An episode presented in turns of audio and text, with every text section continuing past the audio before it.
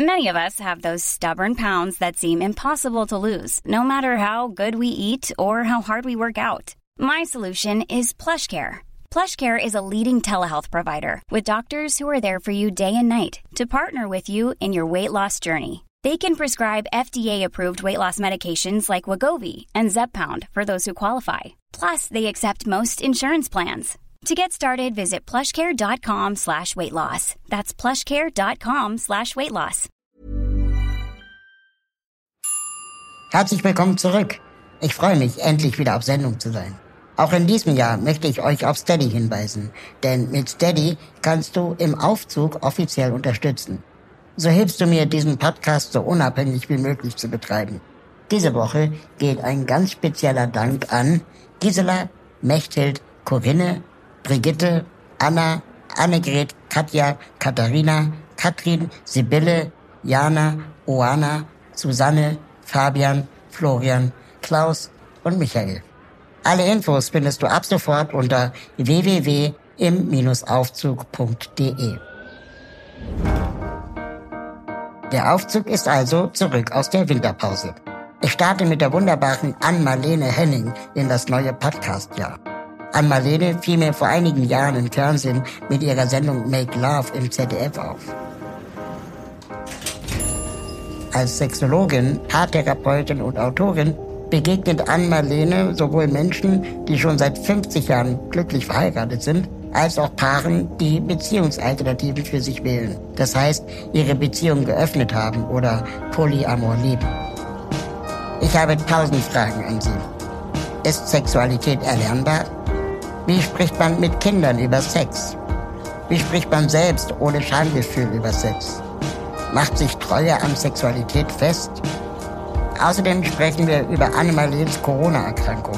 Sie lag elf Tage lang im Koma. Über ihre Erfahrung mit Long-Covid hat sie sogar ein Buch geschrieben. Aufzugtür auf für Anne-Marlene Henning.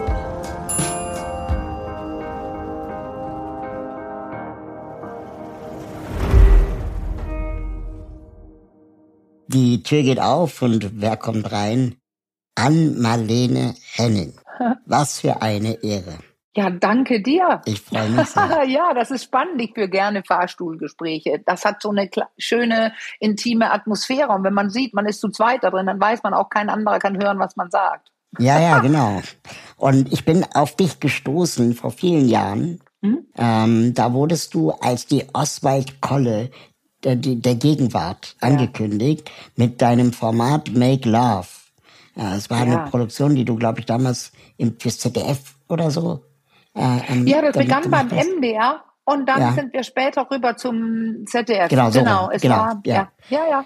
Hm? Und ich habe das gesehen und ehrlich gesagt, ich tue mich super schwer über Sex zu reden. Ähm, ich glaube, ah. da bin ich auch wahrscheinlich nicht allein. Aber es fiel mir nee. super schwer. und, und als ich dein Format gesehen habe, im Vergleich zu Oswald College, wo ich auch den einen oder anderen äh, Schinken mal gesehen habe, fand ich das unglaublich guttunend fast schon therapeutisch. Ah, ja, danke, das ist ja schön. Weil was ich wirklich großartig finde, ist, dass, dass du einfach normale Gäste hattest. Also normal im Sinne von Menschen wie du und ich, ja. die deine Nachbarinnen ja. sein könnten und nicht mhm. irgendwelche mhm. Models oder irgendwelche besonders ja. hübschen Menschen, sondern Menschen auch ja mit mit eigenartigen Körpern oder normalen Körpern mhm. einfach. Und du hattest sogar ja. das Thema Behinderung ähm, in einer Folge ja. und Alter. Ja, ja, und, genau. Und Alter und diese Körpernummer, äh, diese Körper, dieses eine Ding, wo so Fotos gemacht wurden von genau, verschiedenen genau. Körpern. Im, ja, das, ja. Und da habe ich mich gefragt, mhm. okay, oder was heißt gefragt? Also ich wollte unbedingt dann mit dir reden, so, aber da kannten, kannten also war ich wahrscheinlich auch noch nicht so bekannt und fand das alles äh, nee. auch super aufregend. Und dann habe ich Jahre gebraucht, um all meinen Mut zusammenzufassen. und zu überlegen, okay, mit der Ann-Marlene Henning möchte ich reden. Aber nicht nur über Sex, sondern nee. über deine Arbeit. Du bist nämlich Sexologin, mhm. ja. kommst aus Dänemark, Paartherapeutin. Äh, ja, ich bin Dänen, ja. Mhm. Moderatorin und Autorin, hast viele Bücher geschrieben. Ja. Und ich denke, im Laufe unserer Aufzugsfahrt werden wir über die ein oder anderen spannenden Themen reden. Und was die wenigsten wissen, du hattest ähm, Corona und hast jetzt äh, Long-Covid. Ja, also ich bin im November 21 erkrankt und habe erst gedacht, das ist, ja, ja, das ist zwar unangenehm und mir geht es nicht so gut, aber nach einer Woche konnte ich dann nicht mehr wirklich Luft kriegen und dann bin ich ins Krankenhaus gekommen und da ging es dann auch gut. Ich wurde behandelt und es war besser. Und dann plötzlich nach zwei, drei Wochen, ja, äh, merkte ich schon, es wird irgendwie schlechter gerade und mehr wusste ich nicht. Das nächste, was ich hörte, war, äh, da sind Sie ja wieder, Frau Henning, wir nehmen Ihnen jetzt Ihren Tubus raus. Und dann war ich wohl im Koma gewesen, zwölf Tage. Also ich war im Koma, genau. Aber ich wusste es nicht, ich habe es nicht gemerkt. Und ähm, ja. Merkt man das auch im Nachhinein nicht, dass, also fühlt sich das an wie, wie jetzt gleich und dazwischen liegen elf Tage oder ja, das ist, also ich habe ja Neuropsychologie studiert und habe äh, mit, hab mit Hirngeschädigten habe ich gearbeitet. Deswegen so ein bisschen Koma, ja, ich kannte das. Man, die meisten, die wach werden aus dem Koma, also 80 Prozent oder sowas, die haben ein Delirium sind verwirrt, verstehen die Welt nicht, denken zum Beispiel noch, dass Dinge, die die dann sehen, ähm, ähm, echt sind, obwohl es, äh, also mischen das in den Traum rein und das war bei mir nicht. Ich, mein erster Gedanke war ein Glück, ich war im Koma, weil ich hatte so schlimme Albträume, die ich im Albtraum dachte, dass sie echt seien. Mhm. Ich habe überlegt, ob ich im Koma, äh Quatsch, ob ich in der Hölle bin. Ähm, die waren so furchtbar gewalttätig, sexuell, äh, Mord, Totschlag, meine eigene Beerdigung, meine Verbrennung, wie man mit meiner Leiche umging und und und. Es waren Horrorträume. Und ich war tatsächlich gleich bewusst, als sie das mit dem Tubus sagten, oh, ein Glück. Ich war nur im Koma. Ja. Krass. Und ich war nicht besonders verwirrt. Ein bisschen, so ein bisschen. Manchmal morgens habe ich so im also erst habe ich gedacht, wieso bin ich denn jetzt auf so einen so einen, so einen, so einen Bahnhof? Also wieso liege ich denn hier am Gleis jetzt und warte, wo muss ich denn jetzt hingefahren werden? Und dann waren das die diese, die man so kennt aus den Filmen, wo der Blutdruck, also dieser Schirm, der mhm. hinter einem steht, der spiegelte mhm. sich im Fenster und sah aus wie so eine Anzeigetafel. Habe ich dann aber schnell gemerkt. Ja. ja. ich war da. Ich war da. Wow. Und ja, und das war schon schlimm genug, aber der, die kurze, das kurze Ende der Geschichte, das aber in Echtzeit lang war, ist, dass wenn man aus dem Koma wach wird, ähm, kann es absolut sein, dass man ein paar Dinge neu lernen muss. Und meine Muskeln waren so schwach, dass ich kein Glas heben konnte und ich konnte auch nicht sitzen.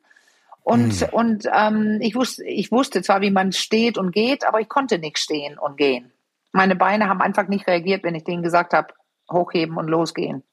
Ich, ich bin also im Rollstuhl nach Hause gekommen nach sieben Wochen. Boah, und darüber hast du ein Buch geschrieben, über diese Erfahrung. Ja, genau. Dass der Kaffee nicht das ist mehr ja gerade gekommen. Ist mein kleinstes ja. Problem. Leben mit Long-Covid. Genau. Ja, ja. Weil das, ähm, der Kaffee schmeckt tatsächlich oft nicht. Aber diese motorischen Sachen sind ja viel schlimmer. Dass die Beine mhm. nicht immer machen, was ich will und dass es Schmerzen sind und so. Aber das ist, ähm, ja, wem sage ich das gerade? Das wollte ich dir vorhin äh, oder dich vorhin fragen, hast, äh, wenn du, du sagst, du hast die Glasknochenkrankheit, hast, äh, hast du auch Schmerzen? Ist das etwas, wo man Schmerzen hat, je immer, oder ist es, wenn man... Also nee, nur, nur wenn man sich was bricht. Ähm, genau. Ich hatte jetzt okay. vor einer Weile okay. einen äh, ähm, Autounfall, wo ich von einem Auto angefahren wurde und das war mhm. sehr schmerzhaft, weil ich mir ja. das Bein vierfach gebrochen habe. Ja. Aber ähm, sonst eigentlich nicht. Nee, du musst nur aufpassen, ne, dass du keine ich muss da aufpassen, genau, ja. Ja, ja, und ich habe es ja gemerkt in diesem Rollstuhl.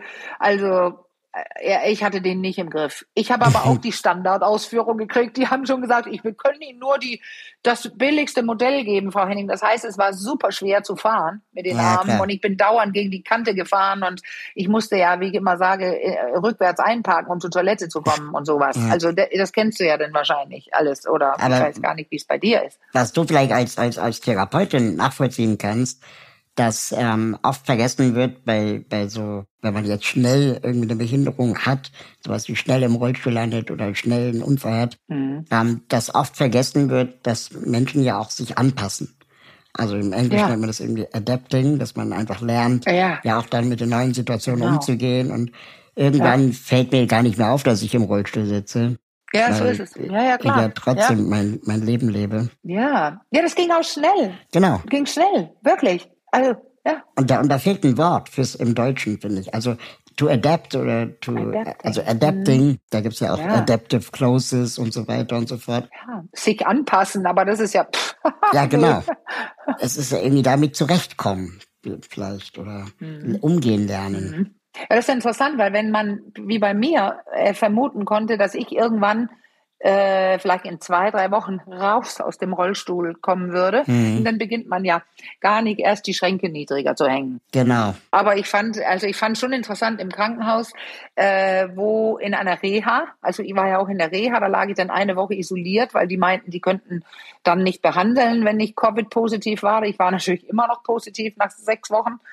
Ähm, und dann lag ich da und ich meine, da ist es doch wohl klar, dass viele Leute im Rollstuhl sind, oder? Und dann fährt man an das Bett vorbei, kommt fast nicht vorbei, versucht ins Bad zu kommen, da steht dann mhm. so ein riesen Waschekorb, Wäschekorb für die ja. Covid-Klamotten, so dass ich gar nicht so pinkeln kann. Ich muss erst mit dem Rollstuhl ein Wasch, Waschekorb-Rolldings rausfahren. Und wenn ich fertig bin, dann muss ich lange Arme haben. Die habe ich.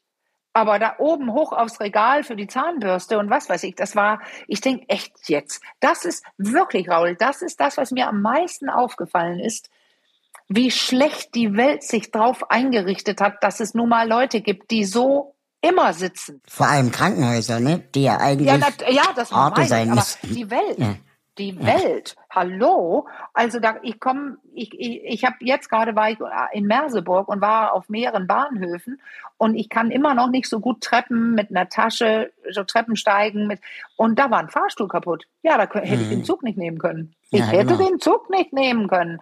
Und weißt du, was mir einfällt? Da war eine, ich war mal in der Talkshow mit einer Frau, der Name ist mir jetzt entfallen, aber man findet sie ganz leicht. Das ist eine Deutsche, die ähm, Hundeschlittenfahrerin ist und mhm. oft auch gewonnen hat, diese Riesenrennen. Und sie erzählte mir, sie hat einen behinderten Sohn und also sie sagte selber behindert, also er kann nicht gehen, sitzt im Rollstuhl und sie hat gedacht, ähm, ich verlasse Deutschland. Mhm. Und sie ist nach Norwegen gezogen, weil da ist es ganz anders. Es gibt eben doch Länder, die von lange schon einfach sagen, es gibt keinen Eingang, wo man nicht reinkommt im Rollstuhl. Ja. Und das ist in Deutschland anders. Also das ist mir sehr bewusst jetzt. Wie ist es denn in Dänemark? Auch gut. Auch gut. Mir auch aufgefallen. Also das ist sehr ähnlich wie in Norwegen. Also mhm. das ist selbstverständlich, dass man irgendwo rein kann und abgeholt werden kann und, und, und. Also im Kino oder irgendwo, da ist immer eine Rampe. Ja. Ich fand ganz interessant ähm, in, einem, in einem Podcast, äh, wo du auch über das Thema gesprochen hast, ähm, mhm. dass du gesagt hast, dass dein dein Glück auch ist, dass du selbstständig arbeitend ja. letztendlich dann auch deine Kraft dir einteilen konntest. Ja. Wenn du jetzt mit Long Covid lebst. Gleichzeitig stelle ich mir aber auch vor, selbstständig arbeitend mit einer, ja, vielleicht chronischen Erkrankung. Oh ja. Auch gar nicht so einfach ist, wenn man dann Geld verdienen nee. muss. Nein, so ist es. Das war meine Frage.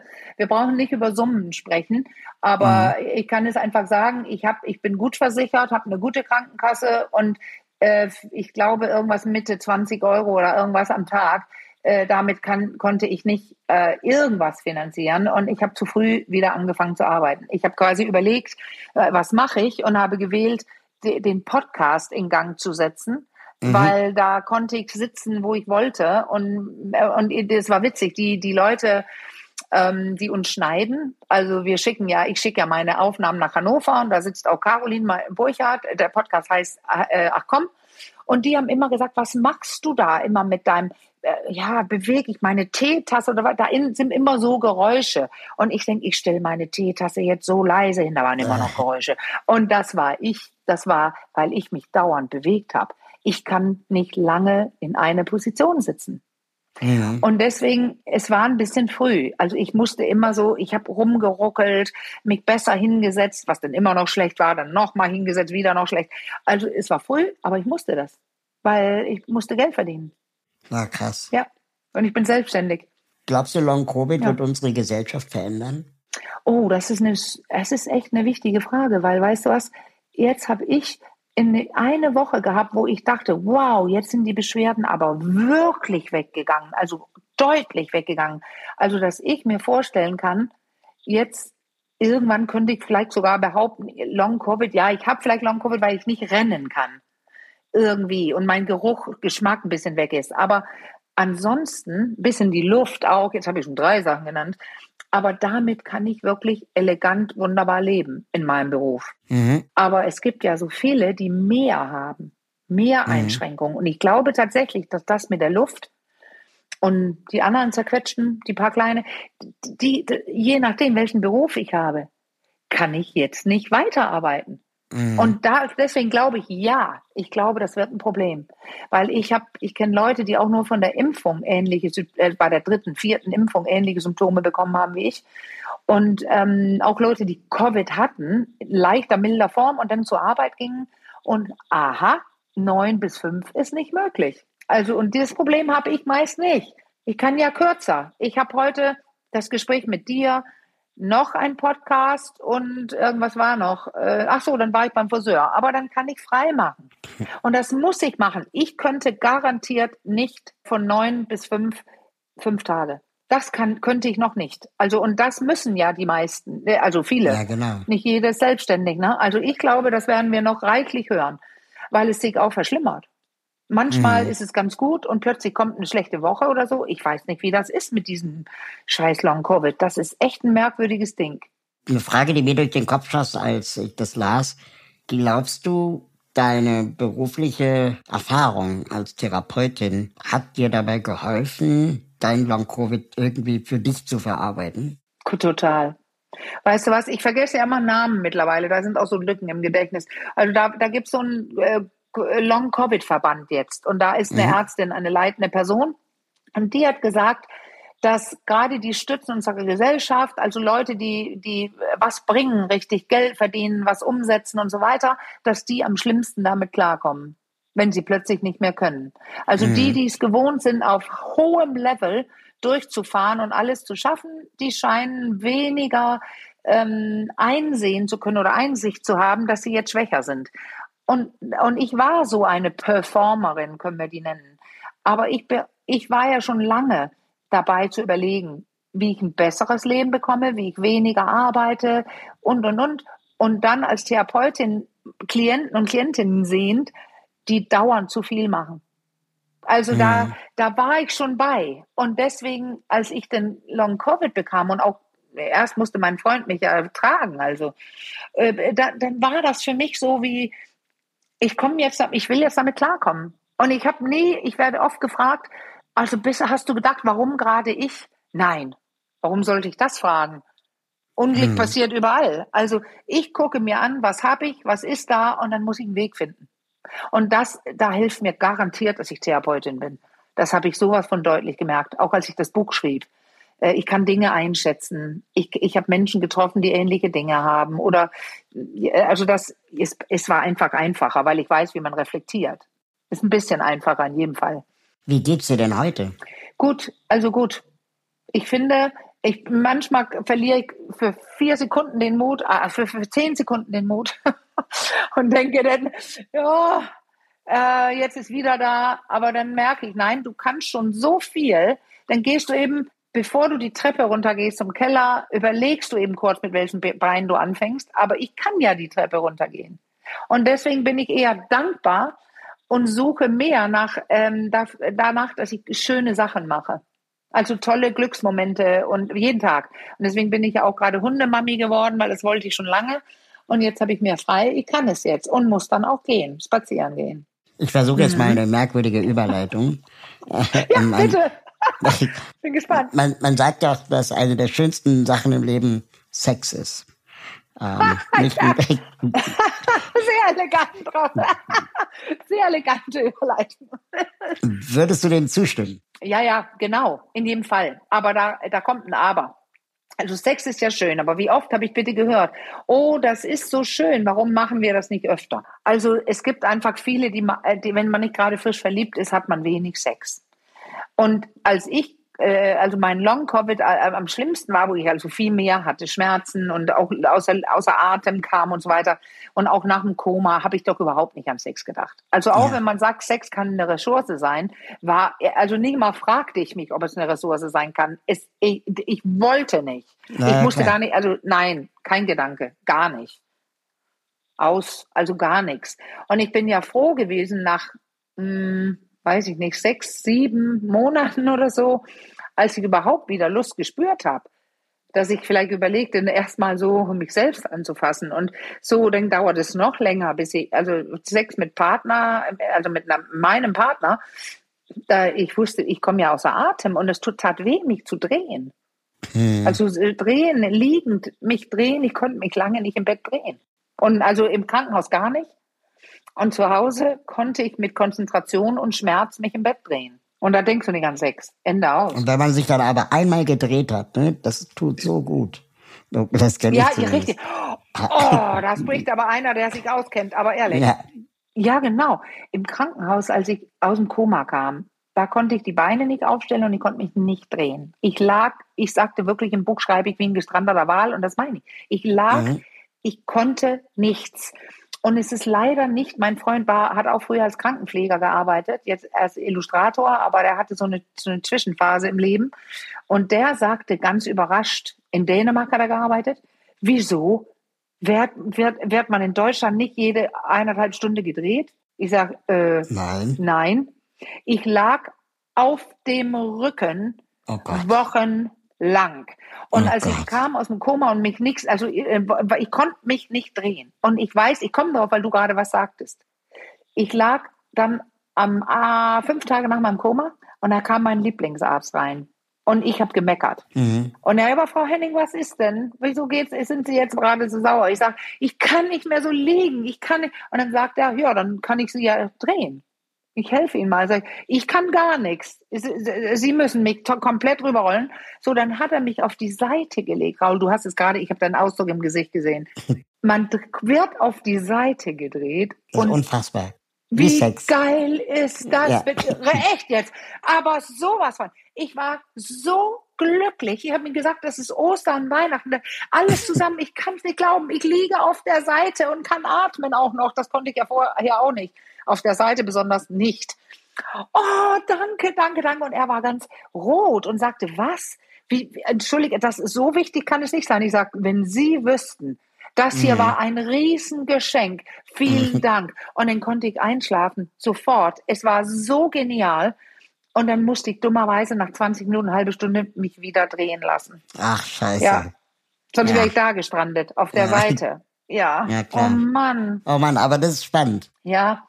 Da bin ich sehr, sehr, sehr, sehr dankbar geworden von diesen kleinen, also so von diesen kleinen Hilfen, wo jemand gesagt hat, ist kein Problem. Klar, helfe mhm. ich Ihnen damit. Aber es haben so viele ich habe ein Beispiel. Ich, ich, weiß gar nicht, ob du mein Buch überhaupt lesen konntest, aber noch nicht. Nein, das ist ja gerade erst auf dem Markt. Ja, total. Ja. Seit wenigen Tagen. Weißt du was? Ähm, ich schreibe da drin von einer Szene aus dem Krankenhaus, wo ich ähm, manchmal, also wenn man äh, das tägliche Geschäft erledigen muss, sozusagen, zur Toilette und zwar groß, musste ich lag auf dem Rücken, wie gesagt. Ich konnte nichts.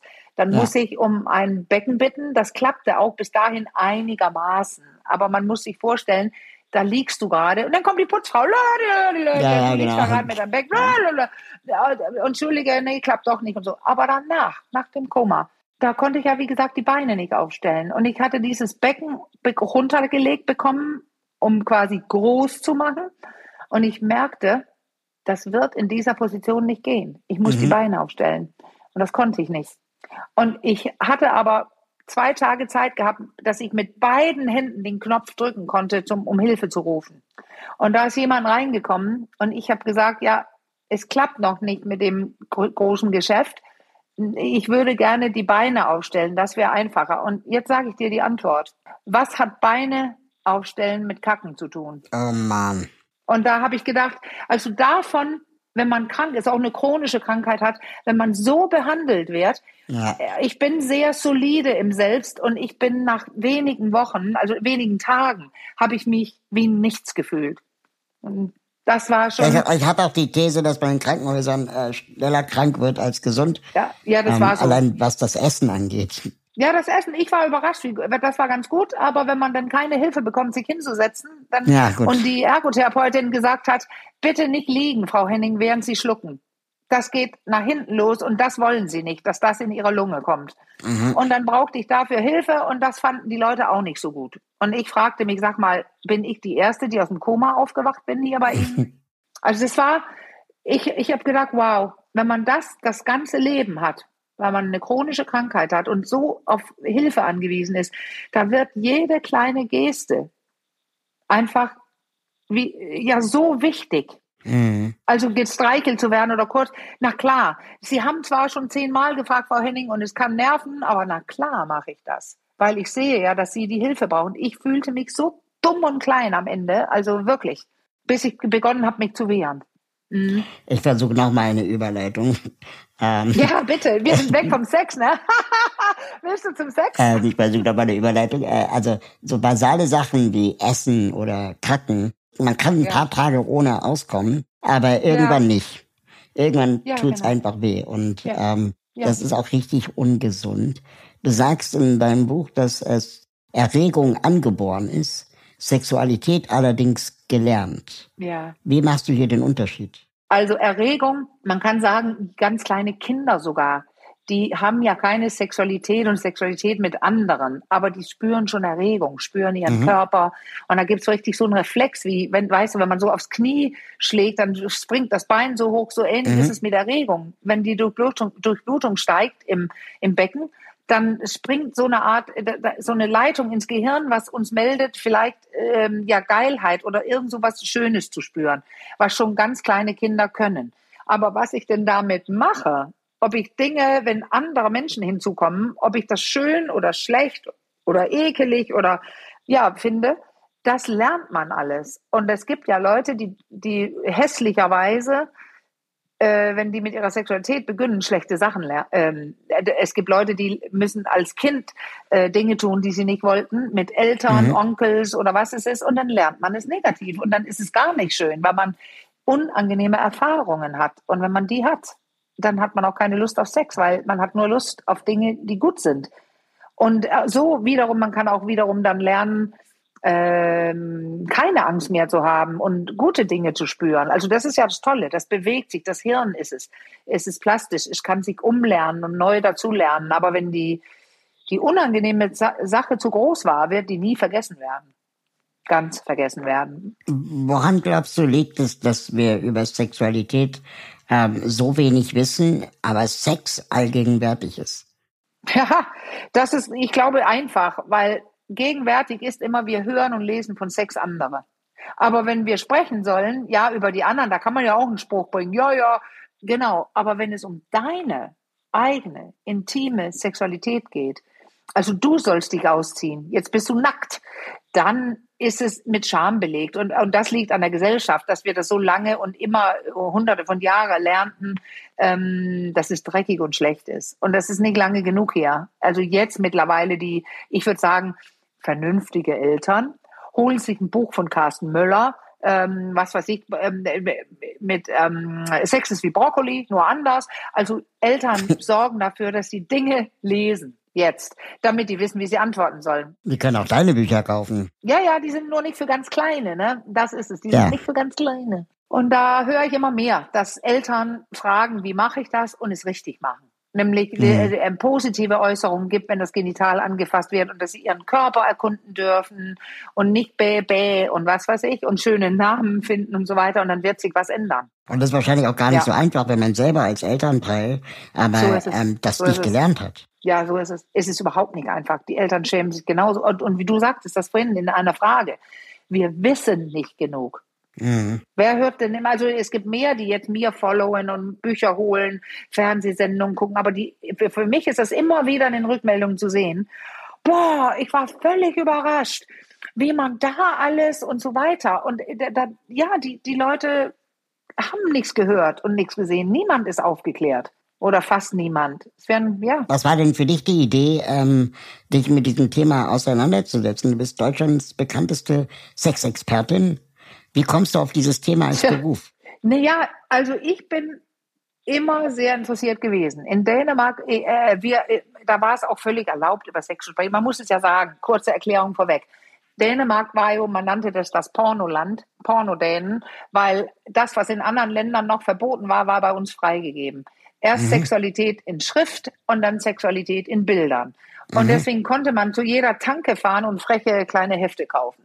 Mhm. So, und bei uns gab es deswegen eine andere Kultur, eine längere Kultur. Da war, ähm, das finde ich auch mal toll, da ist so einer, der heißt Hegeler mit Nachnamen, der, ein Psychologe, der lebt noch und weit über 90. Er hat sein erstes Buch in Dänemark geschrieben zur Sexualität des kleinen Peter. Peter fragt seine Mama und das war zur gleichen Zeit wie Kinsey in Amerika ähm, seine Bücher zur ähm, männlichen Sexualität und weiblichen Sexualität geschrieben hat, was einen Aufschrei gegeben hat und in Deutschland noch gar nichts los war. Mhm. Das muss man einfach so sagen. In Deutschland ähm, durch die, die, den Nationalsozialismus, äh, das sind Institute äh, geschlossen worden, weil die wurden, die Sexualinstitute, da waren viele ähm, Homosexuelle und auch viele Juden und die wollten sie nicht und die sind alle nach Amerika. Also in Deutschland ist so ein leerer Fleck, während in Dänemark richtig viel los war. Also da gab es auch Sendungen in meiner Kindheit schon. Also ich bin 64 geboren. In äh, äh, vor, also 70, 1970 oder was, Sendungen zu ähm, ähm, Geburt äh, und Sexualität. Und ich habe ja auch diese Pornohefte gesehen, die hingen in den niederen Regalen. Und es war mir auch völlig wurscht. Niemand hat sich besonders dafür interessiert, also wir Kinder. Und da bin ich ja groß geworden. Mhm. In dem, in der Umgebung, wo so ein freier Wind geweht ist. Und dann ja noch in den 70, also 70ern freie, also hier auch BHs weg, Frauen, Feminismus und so. Also äh, ich, ich habe immer über Sex geredet. So, und dann die kurze Antwort. Jetzt, jetzt war ich Model und ähm, in Hamburg Model und hab, äh, damit habe ich meine Studien finanziert, Psychologie, Neuro, äh, äh, Neuropsychologie. Und dann aber, als ich fertig war, war es immer noch ein bisschen zu lukrativ mit dem Modeln und ich habe weitergearbeitet und dann irgendwann, was will ich eigentlich jetzt? Ich hatte eine Hirn-OP mit 32, also ich mochte plötzlich nicht mehr äh, in der Neuropsychologie arbeiten. Ja. Mit Menschen mit, mit Schlaganfällen und so, äh, weil das kam mir zu nah. Und dann saß mhm. ich da und dachte, was mache ich jetzt? Und die Geschichte ist, dass meine Freundin nach Dänemark, ist auch eine Dänin, Sie, sie hat einen Job gekriegt in Kopenhagen, wohnte noch in Deutschland und die war rübergefahren zum äh, ersten Mal, zum ersten Tag auf ihren Job und die hatten ihr geschrieben an der Tür, ähm, wir sind schon weg, lustig, ne? wir sind schon weg, der Schlüssel liegt aber oben noch, sie konnte dann rein.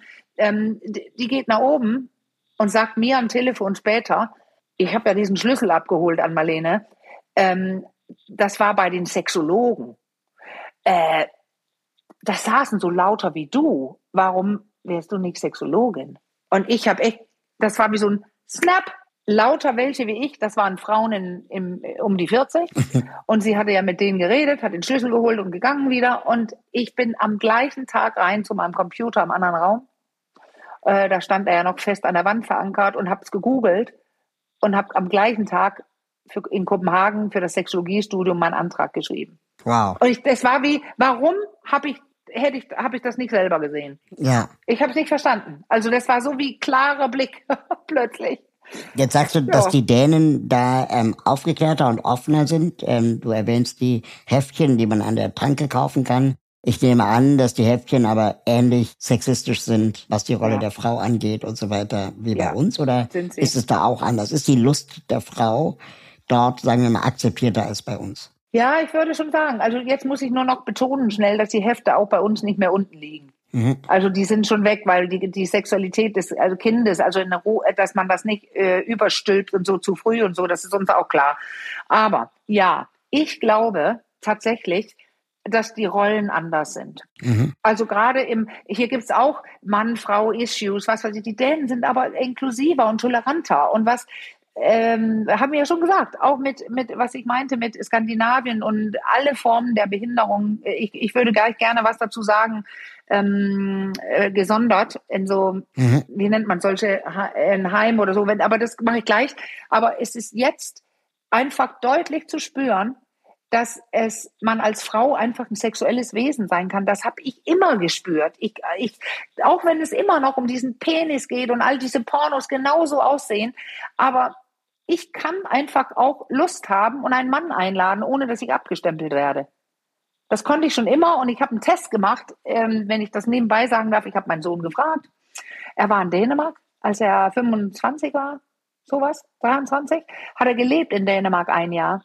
Mhm. Und ich habe ihn gefragt, na, Jimmy, wie ist es jetzt mit diesen Frauen-Männern-Geschichten und so, wenn du auf der Pirsch bist? Und dann meinte der, also ich sag's jetzt in Kurzform, du, wenn man erst im Bett gelandet ist, dann ist es keinen Unterschied, aber davor, Mama, das ist so anders. Das ist wirklich, man kann shakern, die Frauen ähm, erwarten nicht, ähm, erst eingeladen zu werden, dies, dies, dies, dies. Das kann man als Scham sehen in einigen Ländern, in Italien und so funktioniert sowas. Aber in Dänemark kann man kein 1a, man könnte auch gleich sagen, oder wollen wir lieber jetzt schon vögeln gehen, dann könnte es ein dänisches Mädchen, entweder hat sie es gefragt ja. oder ähm, sie sagt, ja klar, komm, lass uns abhauen. Also ohne da ist nicht dieses, du musst erst wie in Amerika vier, die und die Runden drehen, dann darf man küssen, dann darf man das, dann darf man das. Man kann sagen, es ist entromantisiert und man kann auch sagen, es ist total entspannt. Er fand es total entspannt. Das wollte ich gerade sagen. Ich hatte gestern ein sehr interessantes Gespräch mit ähm, einer Organisation, die sich für ähm, die Rechte von Homosexuellen einsetzt. Ja. Und äh, die haben ein, ein Safe Space geschaffen, wo Männer, trans, inter, queer Menschen, mhm. die mhm. Ähm, das Gefühl haben, mit ihrem Outing eigentlich nach, also nach ihrem Outing eigentlich sofort bestimmte Dinge nachholen zu müssen und dann, wie sie es ja. nannten, dann in Clubs gehen und einfach derbe durchpoppen genau. und so. Aber dieser, ja, dieser genau. Ort, den die kreieren wollten, war ein Ort, wo du einfach so sein kannst, wie du bist, um dich ja. selbst zu wow. entdecken und zu gucken, wer du eigentlich sein möchtest, mit ja, deinem richtig, das du erst raus. Genau. Weißt du, bevor, ich muss mal kurz unterbrechen, sorry, ja. weil du sagtest, Sexualität wird gelernt. Da gehört ja auch zu, durch meine Erfahrungen dann herauszufinden, wer ich bin. Genau. Und das kann ich erst, wenn ich nicht diskriminiert werde dabei. Genau. Wow. Fand ich super. Also ich habe ehrlich gesagt als behinderter Mann mhm. ähm, da auch wirklich meine Issues, auch immer noch äh, was, mhm, was mhm. Sexualität mhm. angeht, äh, ohne dass ich ein Outing haben muss. Aber Nein. ich habe zum Beispiel nie das Gefühl gehabt, ähm, dass ich Beuteschema bin, zum Beispiel. Ja, ja also ja, ja. Ja, wenn es ja, um Dating geht Klar. und so weiter. Und ja, habe dann genau. sehr spät meine ersten sexuellen Erfahrungen auch erst gemacht. Und Wie alt warst du denn so? 27. Ja, ja. Und das ist noch nicht mal so selten. Also wirklich. Entschuldige, ja. das ist, in den 20ern, das machen mehr jetzt als früher. Der Durchschnitt ist 17, irgendwas, aber es sind mehrere, auch in meiner Masterarbeit habe ich das gesehen, Frauen aber nur ähm, 22, äh, 23 und ich habe mhm. auch mehrere Klienten gehabt, der eine sogar 50 war und es noch nicht kannte. Ja. Und dann fällt mir auf, dass auf der einen Seite wir in Deutschland schon, sagen wir mal, relativ viel Sexualität und Pornografie im Fernsehen auf Plakaten sehen. Mhm. Ähm, mhm. Aber gleichzeitig so Plattformen wie Netflix, Amazon, Disney Plus ja. und so uns irgendwie so ein US-Sex zeigen, wo man ja, eigentlich nichts ja. sieht. Ja. Und, und wir dann eigentlich auch als EuropäerInnen mhm. oder als Deutsche oder Däninnen mhm. vielleicht auch bevormundet werden von der US-amerikanischen Kultur ja, ja, das ist, weil es macht ja was. Ist. ist ein Spiegel. Ja, wir haben ja, ja, so ist es. Wir haben ähm, Spiegelneuronen und Spindelneuronen und so, und die machen ja tatsächlich, dass wenn man Dinge sieht, man muss es noch nicht mal selber machen. Wenn man das selber, wenn man was sieht, geht es in das äh, Repertoire über, in das Verhaltensrepertoire. Und auch wir gucken ja auch Porno oder zum Beispiel, was, wo es ganz heftig ist alles. Aber das, das, was aus Amerika kommt, das ist, also jetzt mal sind ja jetzt Erst kamen die, Hom die Männer, homosexuellen Männer, jetzt ist jede zweite Kommissarin plötzlich lesbisch. Also es, die versuchen ja ihr Bestes, aber da sehe ich wieder in Dänemark, übrigens, wer das wirklich anders sehen möchte und auch ab und zu was sehen will, ein Penis oder irgendwas, dann muss er skandinavische Krimis gucken. Also äh, da ist ja auch eine Kommissarin zum Beispiel, die, die, ähm, ja, die hat einen Knall, hat sie aber nicht, sie hat eine psychische Krankheit wie, ein, wie eine Autistin oder sowas. Also die zeigen Dinge, als, da geht es nicht darum, dass sie das ist. Sie spielt einfach in diesem Film mit und ist anders. Mhm. Und die, die zum Beispiel, die hat Sex ähm, so, dass sie, sie sagt dann auf der Arbeit zu jemandem, du kannst auch essen bei mir heute Morgen, äh, äh, heute Abend und morgen und danach haben wir Sex.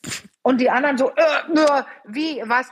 Ja, und willst du keinen Sex oder wie? Also können wir auch lassen, aber wir können Sex haben. So, und dann kommen die, dann hat sie Sex und wenn sie fertig ist, steht sie auf und sagt, ähm, ja, und jetzt kannst du gehen. Also nicht, weil das wünschenswert ist, aber sie hat keine, sie erfüllt diese Dinge nicht. Und man lernt da eine andere Art zu kennen von jemandem, einem Menschen, der nicht in die Emotionen gehen mag oder kann. Also das ist nur ein Beispiel, aber man sieht dann auch die Leute in der Dusche, da ist die Kamera nicht nur auf Bauchnabel und hoch, sondern genau. da ist der Hintern und der Penis zu sehen. Also es ist ganz anders in den skandinavischen Dingern. Oft aufgefallen. Mhm.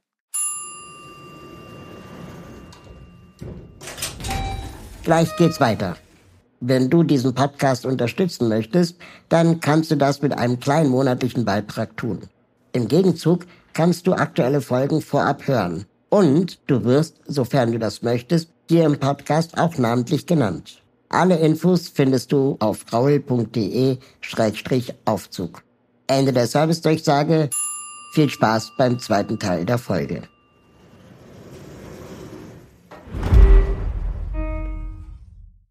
Das ist interessant. Das ist ja eine, eine gute Einladung, auch mal außerhalb von Hollywood mhm. und so mhm. weiter, äh, ähm, sich ja. äh, Medien anzuschauen, ohne dass es gleich ein Porno sein muss. Ja, genau. Und das, das was ich jetzt meine, ähm, ist ja Netflix. Ich habe gerade genau. ein paar äh, dänische und schwedische Filme gesehen, wo auch, äh, da, wo, wo wir darüber gelacht haben. Wir haben gesagt, wow, die haben aber einen anderen Sex. Also auch Sex. Also die zeigen einen anderen Sex. Und die zeigen auch, anderer Körper. Es gibt einen Film in Deutschland, den habe ich noch nicht gesehen. Das ist jetzt auch ein Monat oder anderthalb hier. Meine Zeit mit Joey. Ähm, wo diese, ach, wie heißt sie denn? Eine ältere Schauspielerin sich einen jungen äh, Callboy. Sie hat einen Callboy gecallt. Und die haben dann im Film geht es darum, wie sie Sex haben. Und Emma Thompson. Und sie steht mhm. einmal, habe ich in der Talkshow gesehen, sie erzählte das, sie steht einmal nackt, ungeschönt, ohne Hollywood-Schönung steht sie mit ihren 60, 62 oder so komplett nackt vor einem Ganzkörperspiegel. Mhm. In dem Film. Den will ich mir auch angucken. Und sagt selber, sie war geschockt über sich, aber andersrum hat sie gesagt, nein, was soll das alles? Ich stehe da jetzt mit meinem Körper. So. Genau. Du wolltest mir noch was sagen über äh, Heine. Ja, genau, wollte ich auch gerade sagen. Weil das fand ich in meiner Ausbildung damals in Dänemark, in meiner ersten sexologischen Ausbildung, beeindruckend, wenn ich überlege, wie es, in, wie es in Deutschland ist, war, ist, würde ich noch behaupten. Also in Dänemark gibt es ja wirklich Fachpersonal, wird darin ausgebildet, auch bei der Masturbation zu helfen. Mhm. Zum Beispiel, wenn jemand eine Spastik hat oder so, dann einen Vibrator an, einzuschalten, zu halten, auf, auf die richtige Stelle zu legen oder ähm, ja, also wirklich handkräftige Hilfe für, und, und wo auch natürlich Leute Probleme haben, aber das ist dann eher so eine Sache wie, äh, sag Bescheid, wenn du das nicht magst. Du als Pflegekraft, ähm, dann musst du das äußern und dann suchen, finden wir jemanden, der es kann. Und da sind die mhm. Leute sehr unterschiedlich. Ich könnte es zum Beispiel auch, wenn ich Fachkraft wäre, also ich habe da überhaupt kein Problem mit.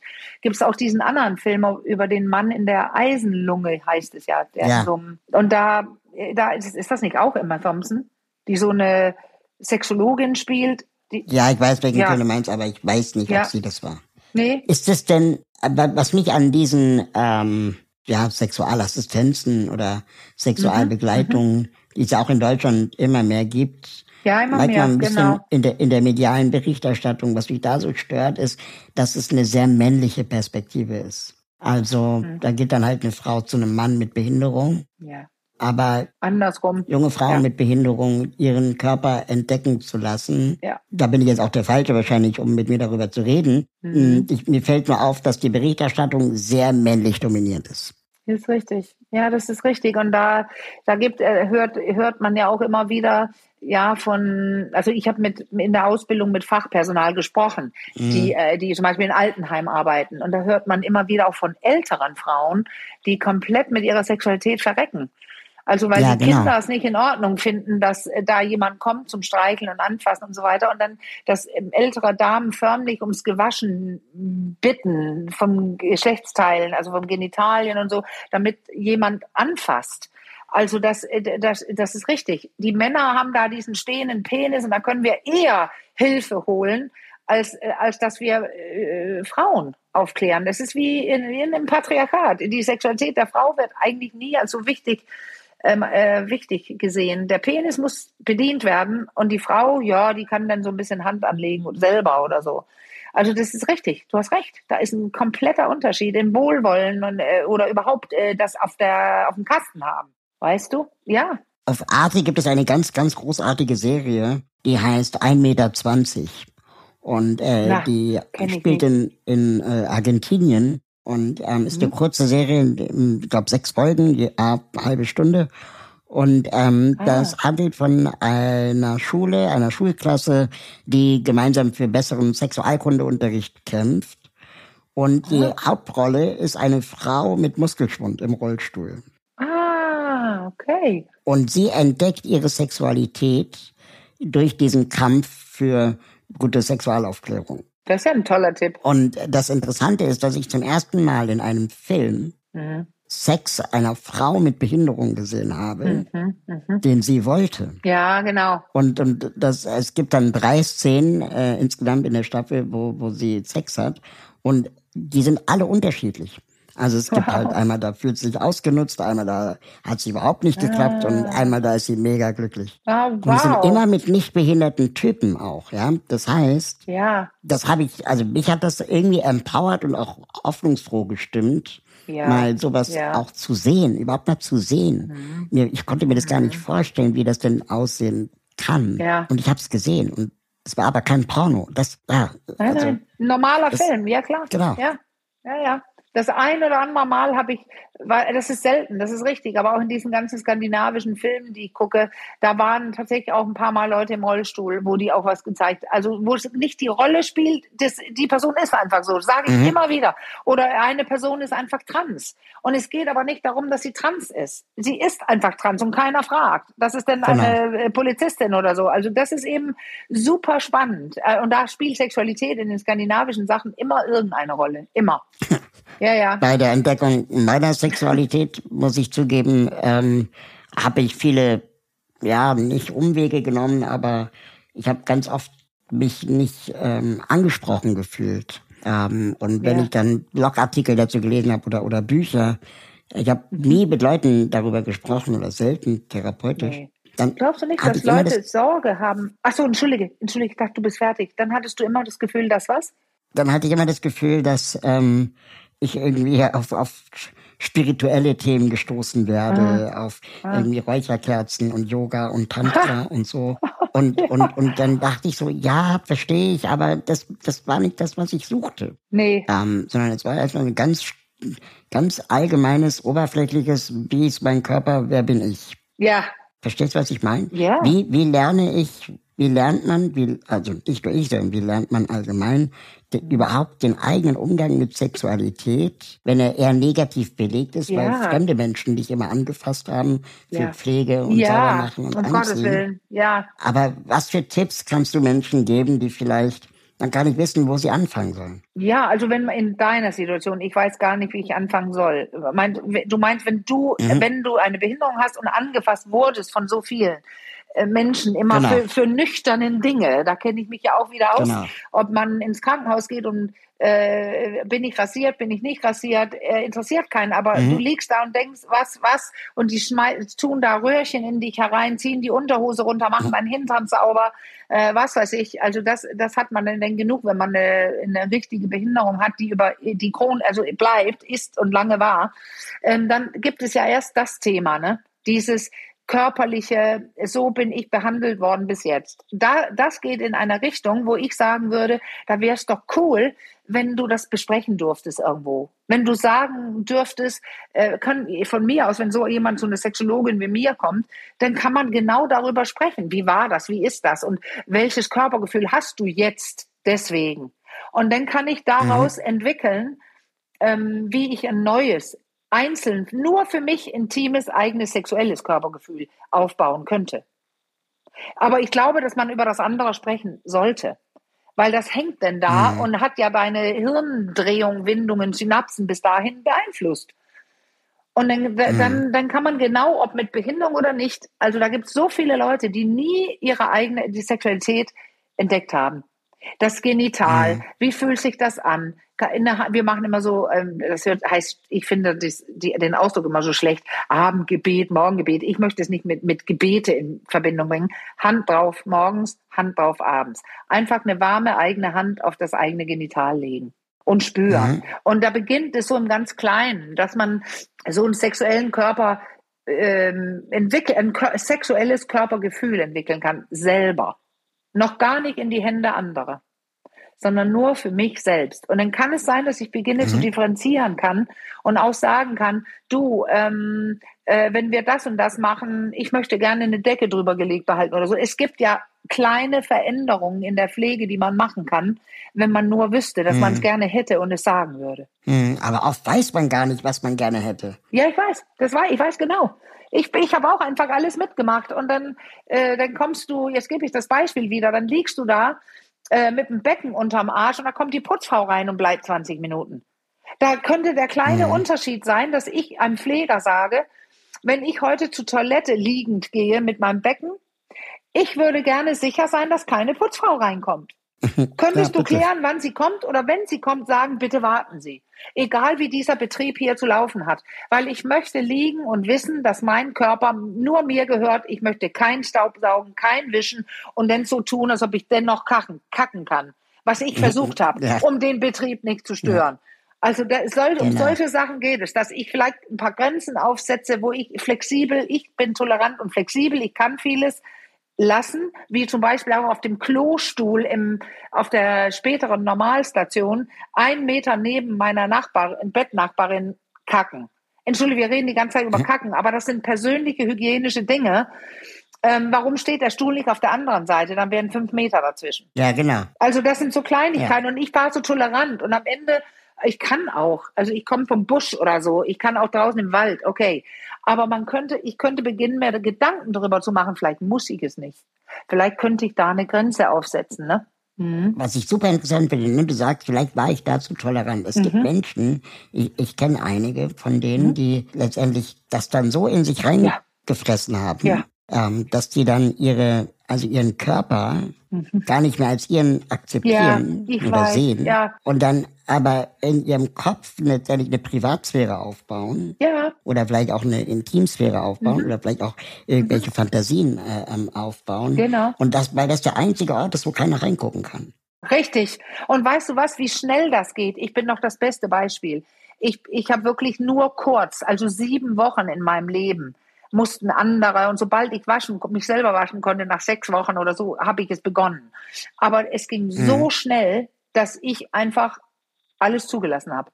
Ohne wenn um, mhm, ja, genau. mach, mach, mach und so. Hier reinschneiden, wie ich auch schreibe im Buch, die nähen ja heute ein paar äh, Dinge fest. Mit, also mittlerweile diese Dinger, die man reinkriegt in den Hals und in den Arm und die werden festgenäht. Na toll, näht ihr in oh mich. Oh ihr, ja, ihr näht. Ja, das machen wir immer so. Betäubung, nein, keine Betäubung. Also äh, okay, ähm, ja, da, das sind so viele Sachen, wo ich merkte, ich finde mich mit immer mehr ab. Und dann glaube ich dir, wenn man das länger hat, dann beginnt, und das ist eine Fähigkeit, eine Force, die wir haben, dann im Hirn Fantasien und Dinge aufbauen, die nur mir gehören. Das ist hm. ja eine Stärke, aber ich glaube fast, dass du es so meinst, wenn man das tut, verpasst man eventuell die Möglichkeit, doch was für den Körper zu tun, um Grenzen zu setzen und genau. den anders zu entdecken. Klar. Ja. Du hattest gerade noch eine Frage an mich. Ach ja, weißt ich wollte, ja, ich weiß es noch. Äh, ich wollte fragen, wenn man so hört, die Glasknochenkrankheit, ne? Mhm. Haben da nicht auch Leute einfach Angst, dir weh zu tun? Und lieber sagt man nichts und tut gar nichts, als dass man sagt, du, ähm, ich mag, ich finde dich geil, ich bin heiß auf dich, ich habe mich ein bisschen verliebt in dich, äh, ich mache mir aber Sorgen, ob ich dir was breche. Wie hast du Erfahrung damit oder wie machst du das, würde ich denn fragen. Aber ich glaube, viele vermeiden das einfach, oder? Ja, ich glaube auch, dass das was damit zu tun hat, ähm, mhm. ähm, dass die mhm. Leute dann auch also ich war super schnell der schwule beste Freund, ah. äh, mit dem man über alles reden kann. Ja. Ja, aber ich war super selten der ähm, der dann begehrt wurde. Ja. Und wenn ich dann dem, der anderen Seite meine Liebe gestand, mhm. dann ähm, fielen die eben aus allen Wolken. Die hatten es gar nicht auf dem Schirm. Und ja. wenn, dann hatte ich das Glück, dass meine erste Sexpartnerin einfach so eine, so eine Macherin war. Die hat einfach gemacht. Ja, wow. Die hatte da gar keine Angst in dem Moment. Toll. Okay. Aber ich war gleichzeitig auch so unerfahren, mhm. dass ich unglaublich viel Angst hatte. Ja, und hattest du Angst, dir weh zu tun auch? Nee, oder was? Wie ist das? Du kennst das ja schon so lange. Ich glaube, ich hatte eher Angst, nicht zu gefallen. Also ja, okay. Aber das ihr, haben ja, da, weißt du, da sagst du jetzt so, du hast vielleicht mehr Grund, sage ich jetzt in Tüdelchen. Du weißt, du siehst anders aus oder du bist speziell. Aber ich sage dir, diese Sorge haben alle. Mhm. Also äh, Leute, die da saßen und spät, ja erst der mit 50, es sah völlig normal aus, also sah gut aus und, und, und, und. Und er hatte so Angst, nicht zu gefallen. Techniken nicht zu beherrschen und, und, und. Ich höre immer die gleichen Sachen. Weißt du noch, kennst du den, oh, ich weiß immer den Namen nicht, da hat doch jemand so ein Buch geschrieben, als er über sein erstes Mal und seine Tour mit 30 oder sowas, er war auch in den Talkshows.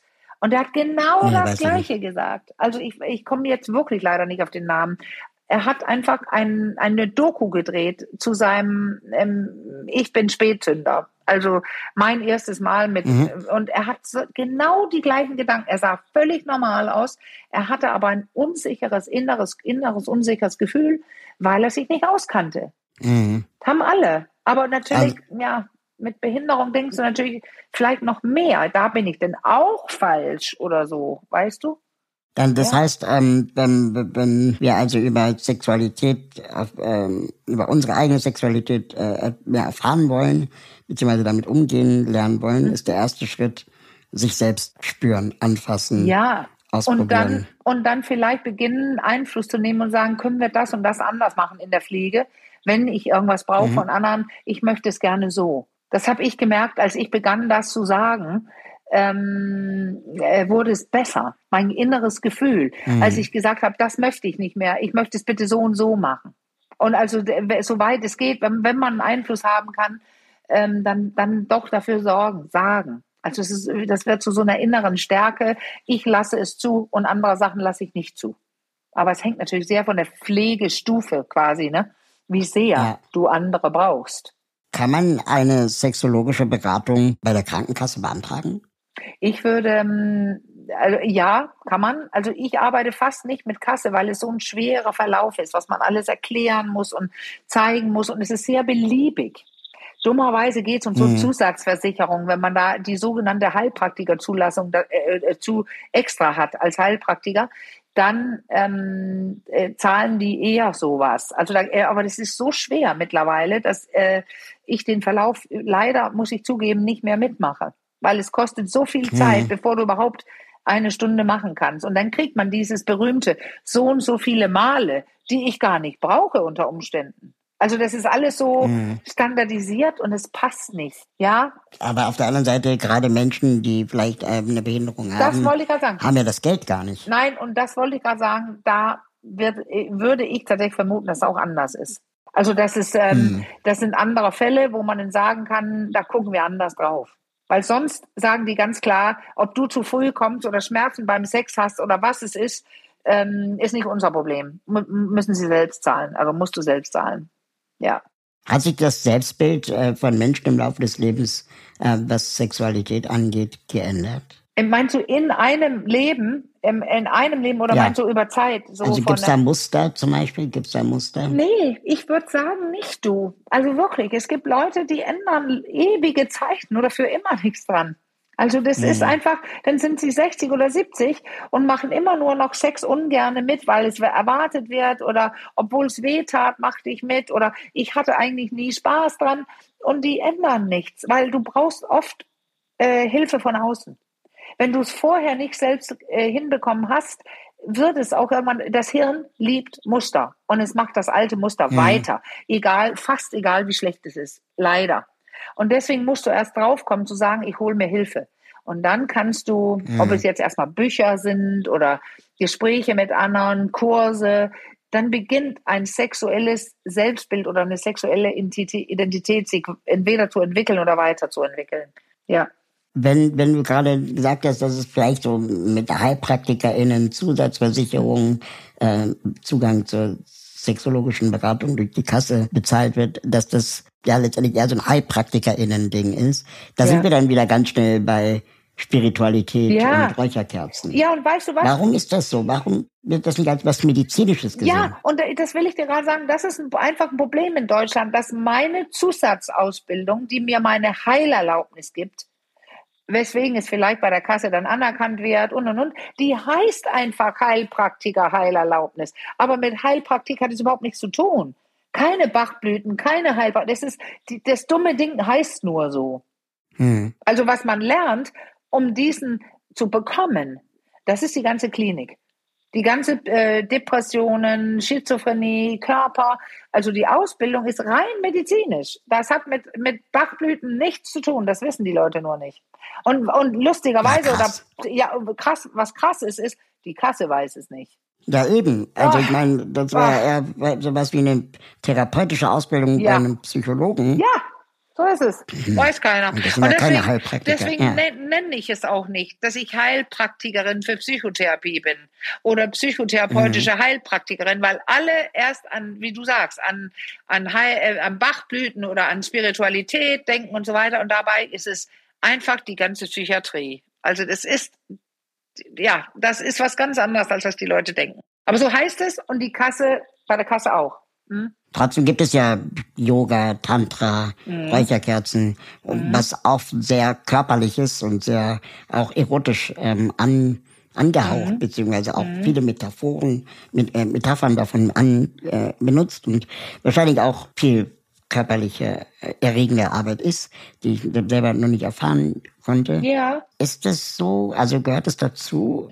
Ja. Ich habe neulich ein Netflix-Doku gesehen, wo auch viel Missbrauch in dem Bereich ja. zum Beispiel passiert, wo dann irgendwelche Gurus dann das einfach ja. für sich nutzen. Ja, kenne ich leider auch sogar Freundinnen, die das berichtet haben. Aber wenn man in ähm, jetzt zum Beispiel Tantra-Verband guckt, also wo da, das sind mhm. Leute, die ausbilden, das sind Leute, die da wird man registriert, wenn man beweisen kann, dass man es richtig äh, genug gemacht hat, gelernt hat und mhm. so weiter. Da sind ja sogar Leute zum Gericht gegangen, äh, um das anerkannt zu werden. Also dass die jetzt äh, offiziell ausbilden dürfen und kein Puff sind. Also da, da, das war ja dieses neue Prostitutionsgesetz, hat ja sehr viel kaputt gemacht. Aber da, da möchte ich dann tatsächlich auch eine Lanze brechen. Ich habe oft Leute empfohlen, äh, äh, zu einer Tantra-Massage zu gehen. Leute, die wenig erfahren hat, Erfahrung hatten, Leute, die Angst hatten, Sorge hatten.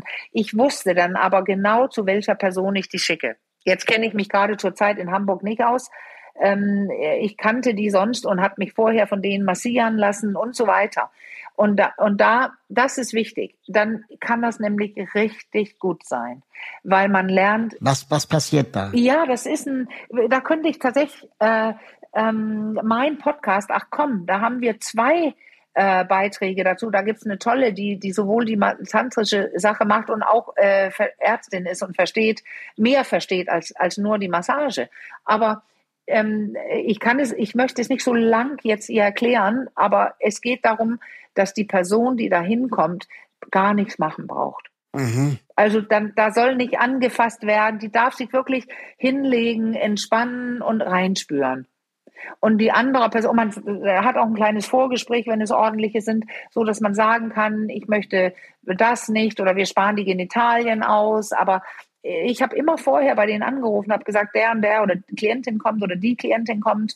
Und ähm, äh, die, die, die, die das denn richtig machen, die würden, die spüren rein, die würden unterbrechen, die würden sagen, äh, soll ich so machen, darf ich das? Äh, das ist ganz feinfühlig und das Tolle ist, also ich habe so grandiose Rückmeldungen bekommen von Leuten, die zum Beispiel Missbrauch erlitten hatten, ähm, die, die, die high daraus kamen von den ganzen Körperendorphinen, weil die sagten, wow, so habe ich mich noch nie gespürt. Und das ist auch meine eigene, meine eigene Überraschung jedes Mal. Wow, dass ein Körper so viel empfinden und spüren kann. Da wird ja mit Federn gearbeitet. Das Licht ist vielleicht gedämpft. Also meist leichte Musik. Da habe ich aber zum Beispiel gesagt, können wir die Musik bitte ausmachen? Ich wollte Ruhe. Oder die Räucherkerzen. Ja, richtig. Ja. Genau. Ja, weil ich wollte kein Plim-Plim. Also wollte, ich sag, wenn du eine leichte äh, Jazzmusik hat, eine leise oder Klavier oder gerne, aber ich wollte nicht die Esoterik dazu haben.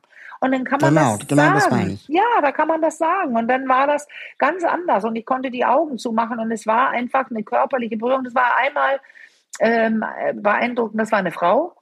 Und zum Beispiel, als sie war auch nackt, aber es ist, wir reden hier nicht von, dass wir Sex hatten. Ich stehe sowieso nur auf Männer. Aber ich habe dann den Busen von ihr auf dem Rücken gespürt. Und das war so weich und warm und wohlig mit dem Öl. Und dann hat sie ähm, ganz ruhig ähm, auf mir drauf, nicht gelegen, aber war so über mir. Ich habe ein bisschen Körperkontakt gespürt und dann hat sie geatmet einfach in mein Ohr.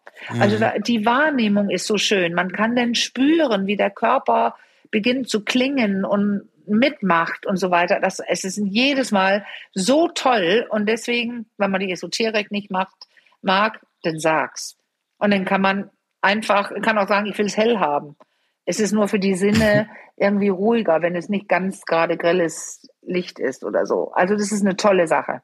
Ganz tolle Sache. Also das klingt so, als ob wir insgesamt als, als Gesellschaft mehr Mut zur Therapie brauchen. Ja, richtig. Ob es eine sexologische Therapie ja. ist, eine psychologische ja. Therapie oder Tantra-Massage, aber irgendwie so dieses, ähm, andere ja. Menschen mal über sich gucken zu lassen. Ja, weil es ist, muss gar nichts Gefährliches sein. Im Gegenteil. Die Leute sind super nervös oft, wenn die zu mir kommen, weil dann kennen sie mich aus den Medien, dann wissen die, oh, und dann kommen, stehen die ja manchmal vor der Tür und äh, erst, manche, manche sagen, oh, ich kenne sie schon seit Jahren und ich wollte sie gerade umarmen und ich kenne sie gar nicht.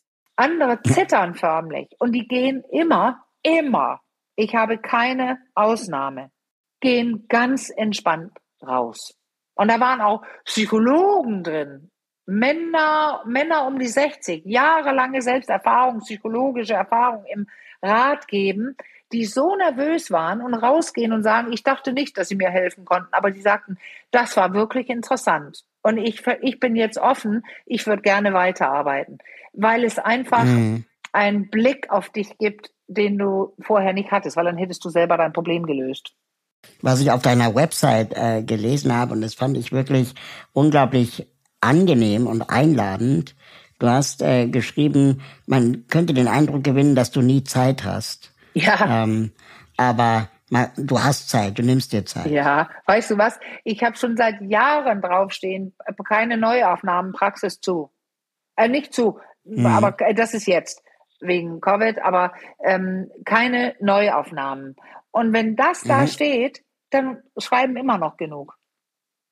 Und ja, dann genau. kann ich eben die nehmen, die wirklich wollen, weil die schreiben, obwohl steht Nein. und das mhm. reicht schon. Aber jetzt mache ich ja gerade äh, Covid-bedingt äh, mit meiner eigenen Erkrankung und durch den, das Impf, die Impfpflicht in Deutschland für medizinische Einrichtungen ist meine Praxis jetzt zu, weil ich bin immer noch mhm. ungeimpft. Ja. Ja, das hattest du in einem Podcast äh, ähm, ja. auch erwähnt und konntest es auch begründen. Ja, ja.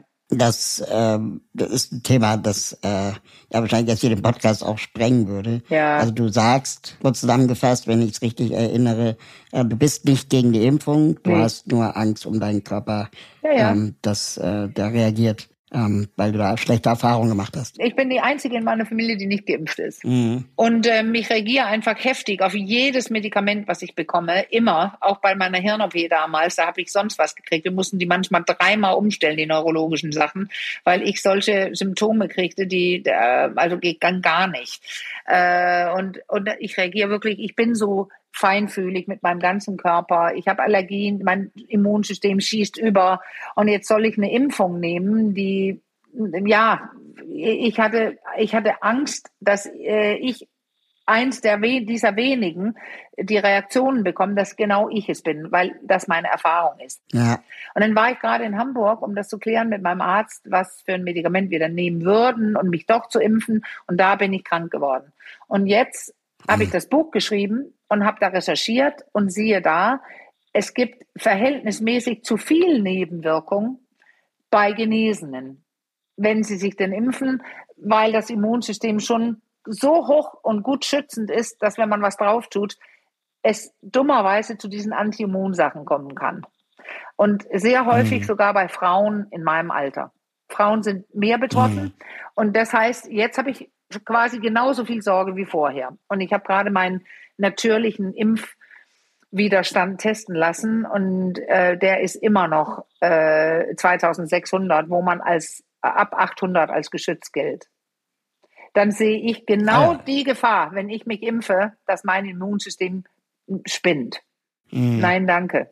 Ich habe manchmal das Gefühl, wenn, wenn wir in Deutschland mhm. über dieses Thema reden, Corona und so, mhm. äh, wir ja sowieso uns in der medialen Berichterstattung ja. als die totalen Versager in diesem Thema ja. die ganze Zeit selbst ja, bestrafen. Aber wenn man sich anschaut in anderen Ländern, ich war jetzt in Frankreich, mhm. ich war in, äh, in der Schweiz, da trägt niemand mehr Maske. Nein, in Dänemark seit einem Jahr nicht oder länger. Also das ist, ich, ich habe ja gerade das Kontrastprogramm, also wirklich, weil ich lebe in einem Land, äh, 80 Prozent meiner Zeit, wo die sagen, geh mal raus und krieg Omikron, weil es ist gerade so mild. Das hat uns gerade ein Arzt gesagt letzte Woche. Würde weil, ich jetzt nicht empfehlen.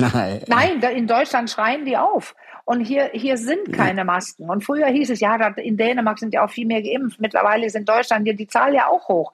Also das ist, die Deutschen das habe ich heute Morgen gerade wieder gesehen und gelesen, äh, Gesundheitsminister Lauterbach, äh, es gibt einfach jetzt Studien und Erfahrungswerte, die von deutschen, von der deutschen Politik ignoriert werden.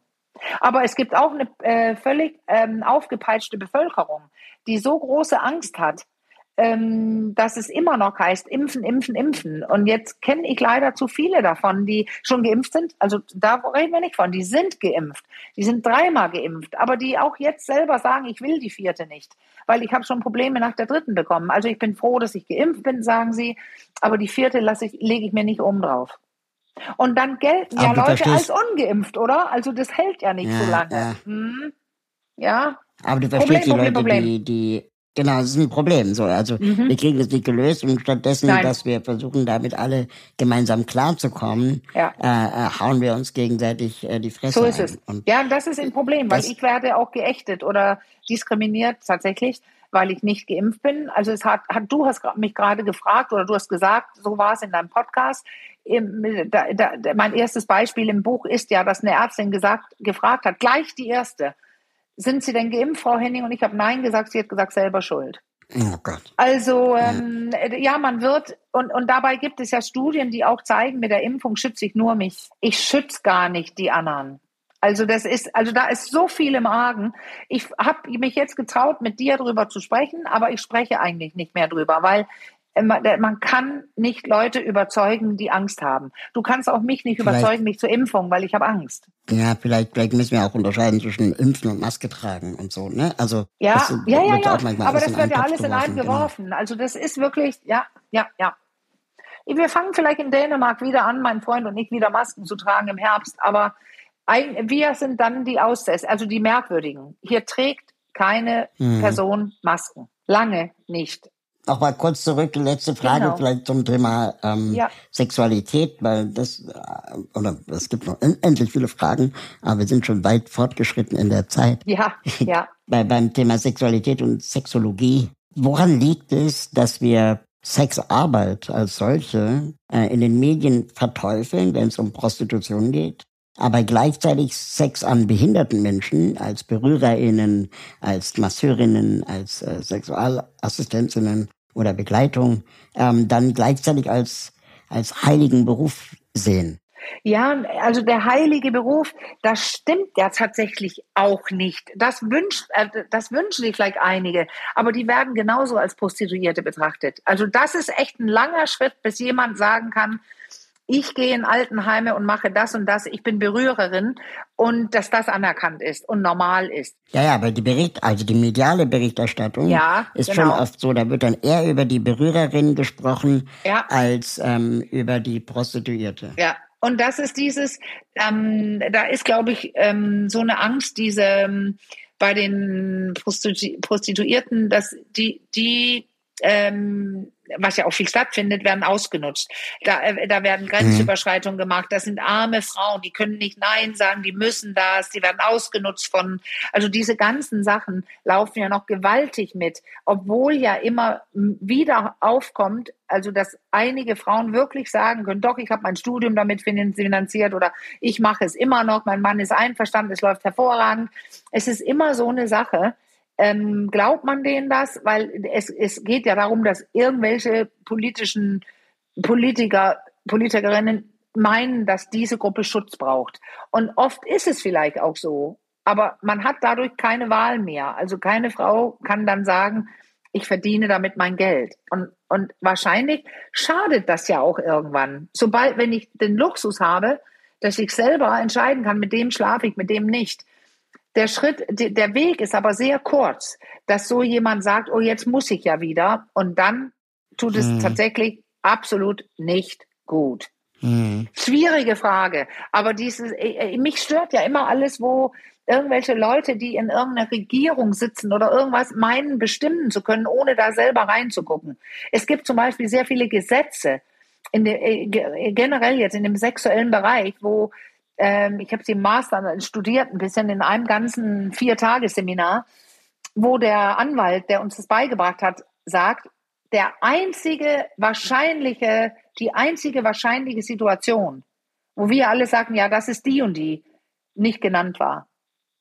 In dem Gesetz, Gesetz nicht keine Rolle spielte, die, das einzige, was wichtig wäre wogegen alles andere genannt war. Und das war, es leuchtete daraus, wie wir so oft sagen, dass die, die entscheiden, nicht mit den richtigen Leuten vorher sprechen. Und in dem Bereich Prostitution, Prostitution oder Behinderung und, und, und, äh, nicht um die zu vergleichen, das sind einfach spezielle Bereiche und da muss man mit den Betroffenen oder den Lebenden, die da Ahnung haben, sprechen.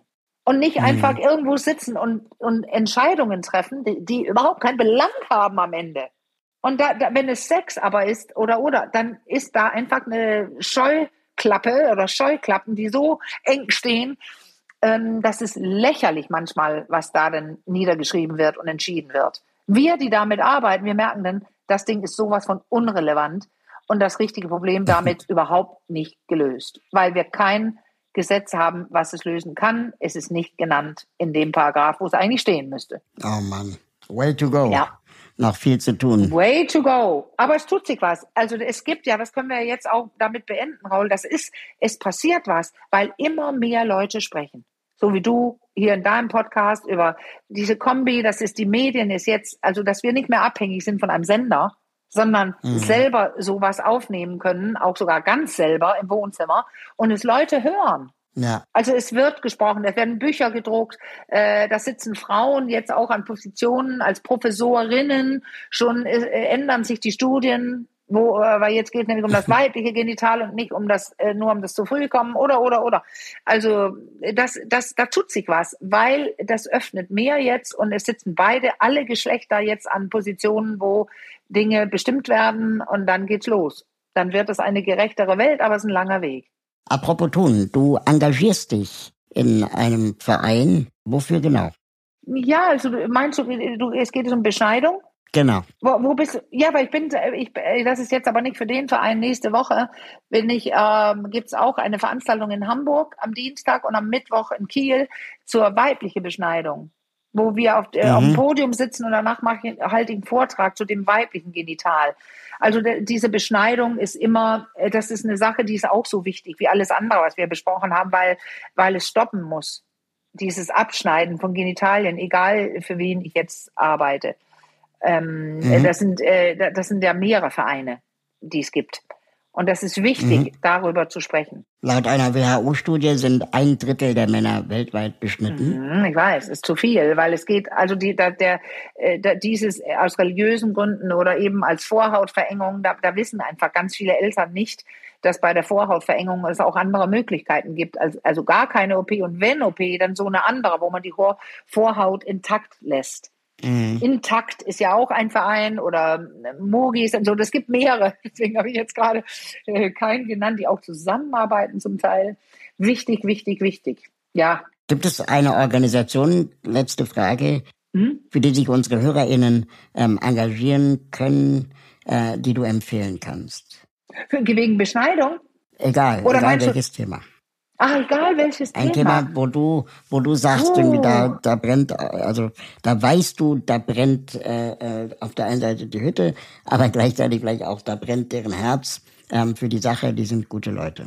Na, das ist eine äh, schwierige Frage für mich, weil ich gerade so mein Hirn ist ja immer zur Zeit, also immer noch, habe ich so, ich bin sehr viel in Dänemark und wenig ähm, in den Medien. Ich habe mich neun Monate fast rausgezogen. Äh, da fehlt mir, fehlen mir tatsächlich gerade so die neuesten Sachen gesehen zu haben und auch Namen, die mir Also ich, ja, das würde ich am liebsten gar nicht beantworten, weil ich glaube, ich kenne die ja alle nicht persönlich. Und ich würde hm. eher sagen, dass wenn mich ein Thema interessiert, dass man beginnt, es zu googeln und guckt, wer ist in diesem Bereich unterwegs. Und sich dann Sachen anguckt, äh, es gibt ja so viel dann, Podcasts, ähm, öffentliche Auftritte und dass man rein äh, äh, guckt und rausfindet, wo, was liegt mir und welche Art liegt mir. Weil da, da kann ein Verein noch so gut sein, wenn die, wenn es nicht so funktioniert, äh, wie ich es damit umgehen kann, dann, dann bringt es nichts. Also das muss einem so, das ist so ein Feeling oft. Ich finde, viele Vereine oder einige Vereine sind dann zu viel des Guten. Da wird es fast kriegerisch, mhm. kampfartig, zu hart. Das mag ich nicht. Mhm. Ja, verstehe ich. Also da muss ich schon fein reingucken und deswegen mache ich lieber gar keine Empfehlung. Und gut, dass du gesagt hast, wir, wir sind beim, wir, wir nähern uns dem Ende, weil ich bin ja um vier und das ist in acht Minuten, glaube ich. Genau. In sieben ja, Minuten. Sieben. Und ich habe ja mein kleiner, vier Monate alter Hund hier, der jetzt pinkeln soll. Wir haben übertrieben, okay. Raul. Wir ja. haben zu lange gemacht, aber es hat ja Spaß gebracht. Das war's. Du bist ein Frecher. Du hast mich. Ja, ich fand auch äh, richtig, richtig ja, großartig.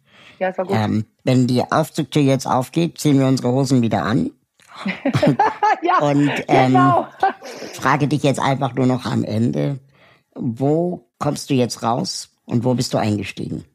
Oh, weißt du, was ich mir wünsche, dass ich in Hamburg eingestiegen bin und in Hellerslev rauskommt. Mhm. Komme. Ich steige quasi in meine Praxis ein in Hamburg, habe ein super Gespräch mit dir, ganz gemütlich und steige aus und mhm. bin in meinem Haus in Dänemark. So ist wow, es. Wow, das wäre toll, ne? so wie Beamen. ja. Telepatient, Beamen, ja. Super.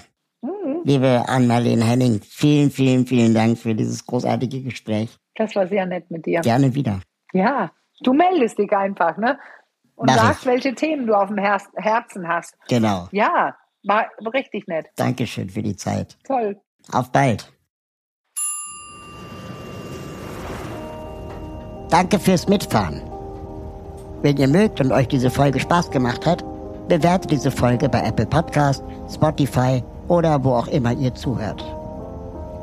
Alle Links zur Folge sowie die Menschen, die mich bei diesem Podcast unterstützen, findet ihr in den Show Notes.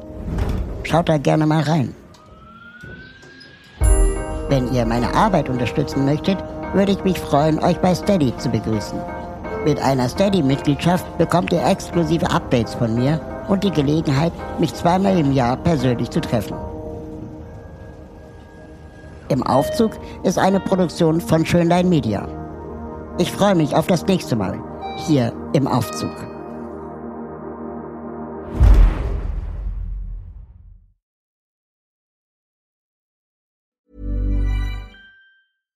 Even when we're on a budget, we still deserve nice things. Quince is a place to scoop up stunning high-end goods for 50 to 80% less than similar brands. They have buttery soft cashmere sweaters starting at $50 luxurious Italian leather bags, and so much more. Plus, Quince only works with factories that use safe, ethical, and responsible manufacturing. Get the high-end goods you'll love without the high price tag with Quince. Go to quince.com/style for free shipping and 365-day returns.